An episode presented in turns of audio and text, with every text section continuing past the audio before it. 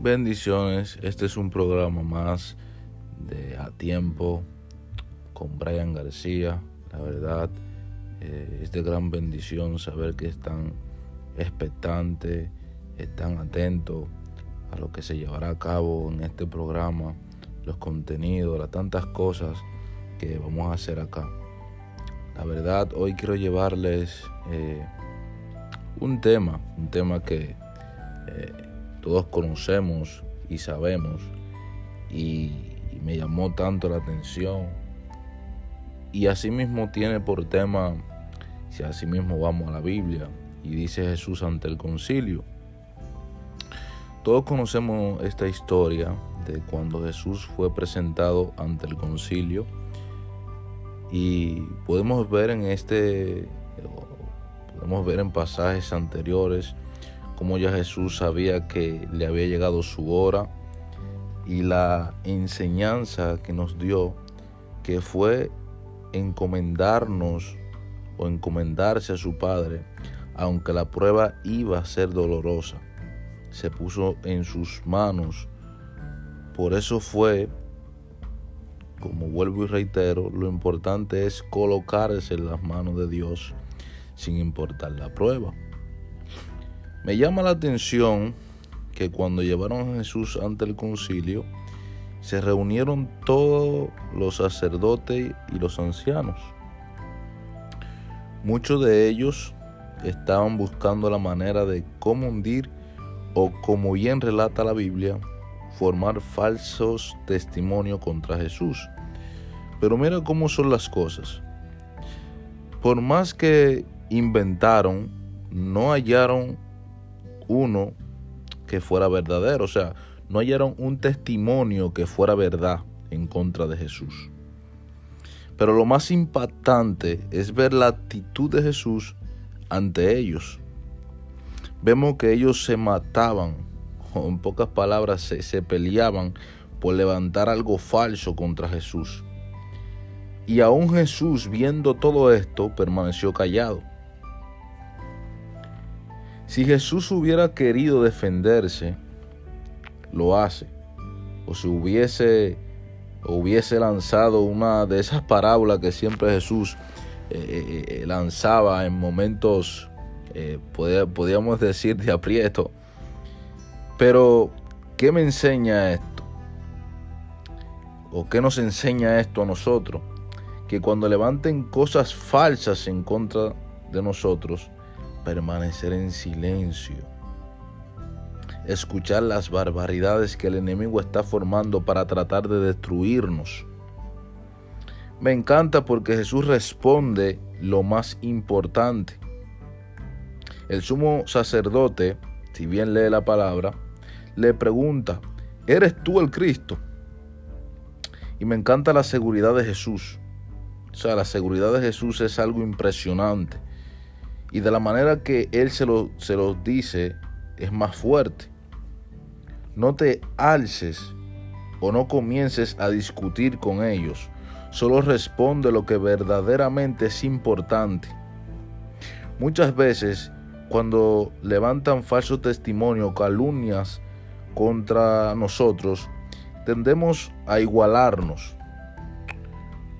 a esa misma persona a tomar la palabra y comenzar a, defendernos eh, nosotros mismos. Y quiero decirte algo. Deja que tus acciones o tus hechos describan que tú eres un hijo de Dios. No creas que por tomar la palabra siempre estás haciendo lo mejor.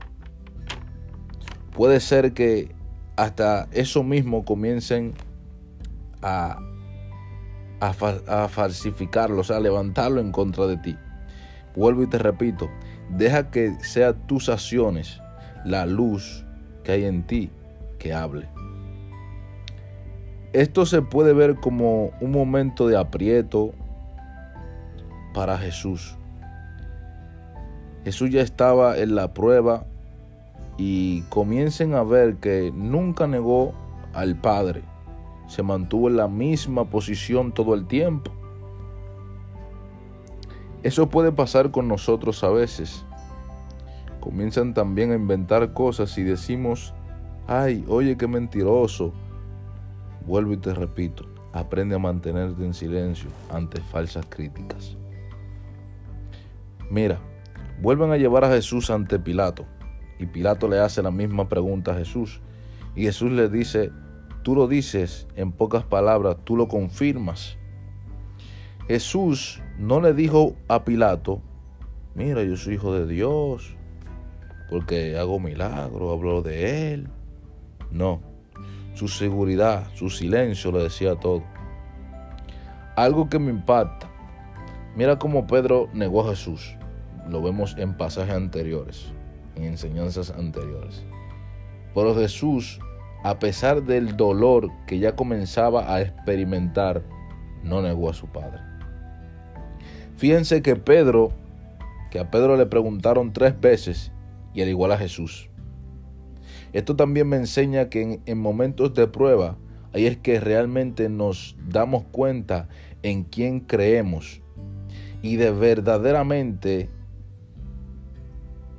y de verdaderamente ver quiénes de, quienes somos hijos. Pero antes de la prueba que Dios permita que pase en tu vida, encomiéndate al Padre y verás la mano de Dios sobre ti. Esto es algo que, es impresionante. Muchos dirán, no, Brian, ¿y, y, ¿y cómo yo me quedaré callado ante una falsa crítica que se levante contra mí? Jesús lo hizo. Y, y quizás Jesús no es que, no, que nos quedemos callados cuando se levanten cosas en contra de nosotros, aberrantes, pero contra Jesús era más aberrante. ¿Y qué demostró Jesús? Que en el silencio mostrar seguridad de lo que están hablando es mentira. Cuando usted no tiene hecha o hecho ni sospecha, usted no puede estar y que no, yo voy a desmentir, es no. La prueba, el tiempo lo dice todo. ¿Por qué? Porque si vemos más adelante en donde lo demostró, que era hijo de Dios cuando resucitó. Tuvo que pasar el dolor primero. Tuvo que experimentar todo eso primero para demostrarle que él era el Hijo de Dios, que él era la verdad, que él era el camino pero nosotros cuando nos pasa algún suceso, cuando nos pasa algunas cosas que se levantan falsas críticas, de una vez queremos tomar la palabra por nosotros mismos. Y en realidad no le damos chance a que nuestro silencio, o sea, nuestro silencio va a demostrar que no nos estamos igualando a ellos. Pero responder a lo más importante.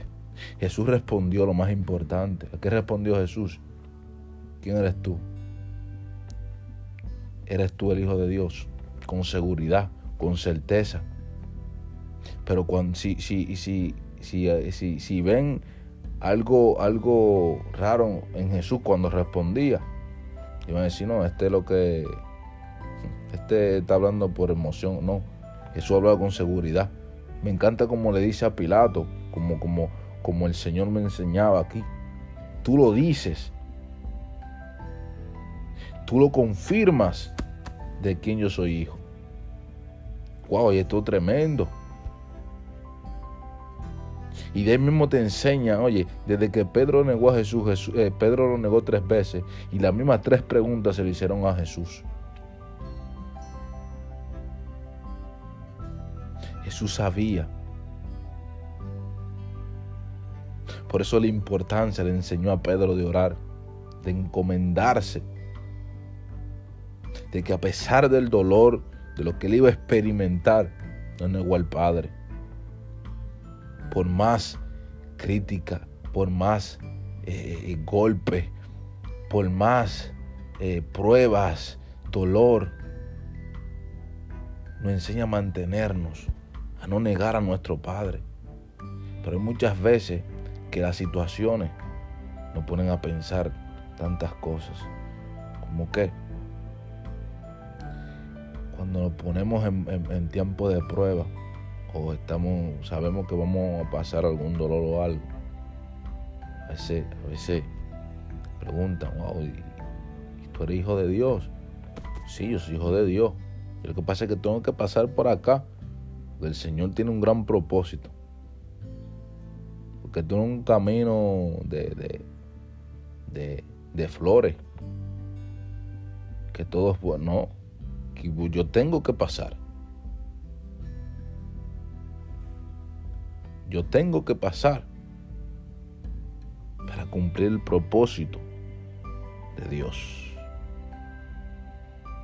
La verdad me da gusto compartir este tema con ustedes.